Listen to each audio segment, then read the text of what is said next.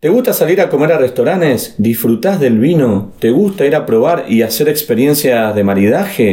Pero a veces, ¿no te pasó esto de sentarte en un restaurante, querer beber vino y tener que pedirle al mozo que te traiga la carta de vinos porque él trajo todo menos esto?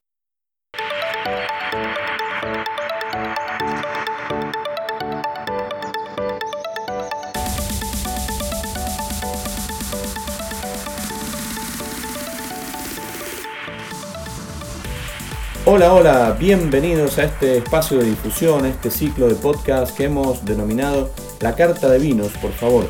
Tiempo que utilizaremos para comunicar, para charlar y debatir sobre situaciones y experiencias reales que nos suceden en torno al consumo de vinos, siempre con la óptica puesta en el consumidor y el personal de servicio.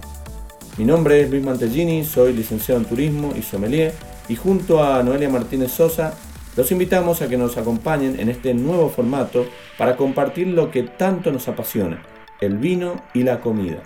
Hola Noé, ¿cómo estás? Bienvenida. Hola Luis, bienvenidos a todos los oyentes que nos están acompañando en este nuevo espacio de difusión, donde estaremos, como bien decís, tratando casos reales de servicio y situaciones eh, de consumo de vino. Experiencias vividas que dan puntapié para analizarlas y aportar nuestro granito de arena y así evitar malos, eh, incómodos momentos. Vamos al tema entonces. ¿Cuántas veces fuiste a un restaurante por la carta de vinos? ¿Te lo has preguntado? Muchas veces le damos importancia a otros factores a la hora de salir a comer, que no está mal, como es elegir el destino de nuestra experiencia gastronómica, es decir, el lugar donde iremos a comer, en donde una vez que llegamos, nos reciben, nos ofrecen la mesa, nos acompañan, nos acercan el menú para que decidamos nuestro plato, pero solo nos traen la carta de comida. Y allí es cuando se escucha esta conocida frase, mozo, la carta de vinos, por favor. Y es así como de esta frase tan habitual en un restaurante, es como nos da el pie para iniciar el nombre de este espacio. La carta de vinos, por favor. Situación que pasa y nos ha pasado bastante, tanto en sitios gastronómicos aquí en la Argentina, como también en diversas partes del mundo. Así es, Luis, y esto sucede porque en la mayoría de los restaurantes las bebidas, en general, excepto el vino, las encontramos en la última hoja del menú de comida, donde figuran las aguas, sodas, gaseosas, licores, cervezas, tragos, incluso las infusiones como el té y el café. Claro que el vino queda relegado para otra sección. Tal vez esto sea por lo extenso, pero ¿por qué no tener todo unificado y que todos los comensales tengan la posibilidad de ver todas las opciones, no? Esa es una buena pregunta también para que podamos respondernos. Otra alternativa que nos ofrecen los mozos, en vez de entregarnos la carta de vinos, es simplemente preguntarnos si vamos a beber vinos.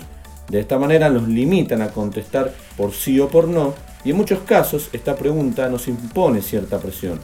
Y en el apuro, puede que nuestra respuesta sea un no gracias, sin siquiera poder ver qué queremos o qué necesitamos disfrutar.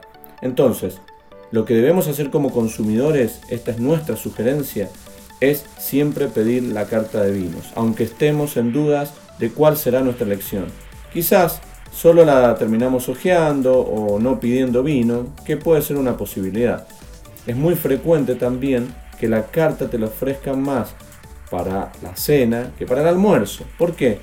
Calculo que muchos mozos piensan que al mediodía y más si es un día de semana laborable, el comensal no querrá exponerse a los efectos del alcohol, cuestión que debe quedar sujeta a la decisión del comensal y no del mozo. En conclusión, la carta de vino siempre la debemos solicitar, si es que nos la traen junto al menú, aunque los mozos deberían entregarla junto a la carta de comida, sin preguntar y sin pensar si el consumidor querrá o no eh, beber vino. Esto nos ahorra tiempo a nosotros los consumidores y al mozo. Además, puede generar, ¿por qué no?, una venta que no tenían pensada, ya que al dejarlo sobre la mesa podría despertar la curiosidad de un comensal que quizás no tenía pensado beber vino y se tentó. ¿Por qué no una copa de vino fresco al atardecer en lugar de un café o una cerveza? Eso también es una interesante pregunta, Noé.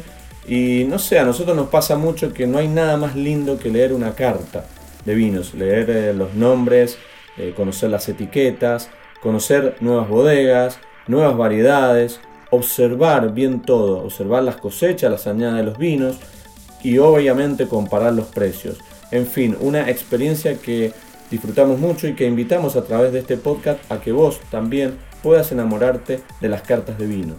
No nos olvidemos también del diseño, de los colores, las formas, en fin, las mil maneras de presentar la carta que tienen los restaurantes eh, incluso digitales. Hoy en día hasta utilizan tablets. Hay muy lindas eh, opciones hoy de cartas y que nos sorprenden, nos sorprenden en muchos casos. Por eso nuestra recomendación es siempre esto de pedirlas para poder leerlas. Ahora, tengo una pregunta. Es importante quién auspicia la carta de vinos. Es decir, en muchos restaurantes las cartas las financia una bodega y hay gente que nota, percibe esto. No sé si a ustedes les interesa, le importa o si influye en la decisión a la hora de elegir una botella de vino.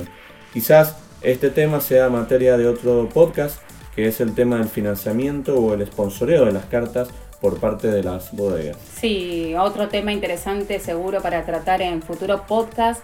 Eh, pero bueno, mientras tanto nos vamos despidiendo esperando haber llegado a ustedes con un mensaje claro y brindando soluciones eh, y que, bueno, que cada vez que visiten sitios para comer se detengan en este detalle de ver la carta de vinos. Y bueno, verán que muchas veces leerlas despertará eh, nuestros sentidos y nuestras ganas de disfrutar de una copa de vino, algún blanco, algún rosado, o algún tinto y también algún espumoso. Es totalmente cierto. Leer muchas veces nos tienta y nos saca esas ganas que tenemos dentro para, para beber una copa de vino. Es cierto, hasta acá llegamos con esta sugerencia y este tema en la carta de vinos, por favor. Agradecemos a todos los que nos escuchan. Los invitamos a que nos hagan llegar sus vivencias y experiencias que hayan tenido en situaciones con vinos, que imagino serán muchas. Y por supuesto, les hacemos la invitación para encontrarnos en nuestro próximo relato de casos de vinos, siempre pensando en cómo mejorar la satisfacción del consumidor final y del buen y correcto desempeño del personal de servicio de los restaurantes. Los invitamos a seguirnos y compartir los episodios con amigos y familia, con aquellos que tomaríamos un rico vino. Ha sido un placer compartir eh, este podcast con ustedes. Muchas gracias, salud y hasta pronto. Hasta pronto, Noel. Salud.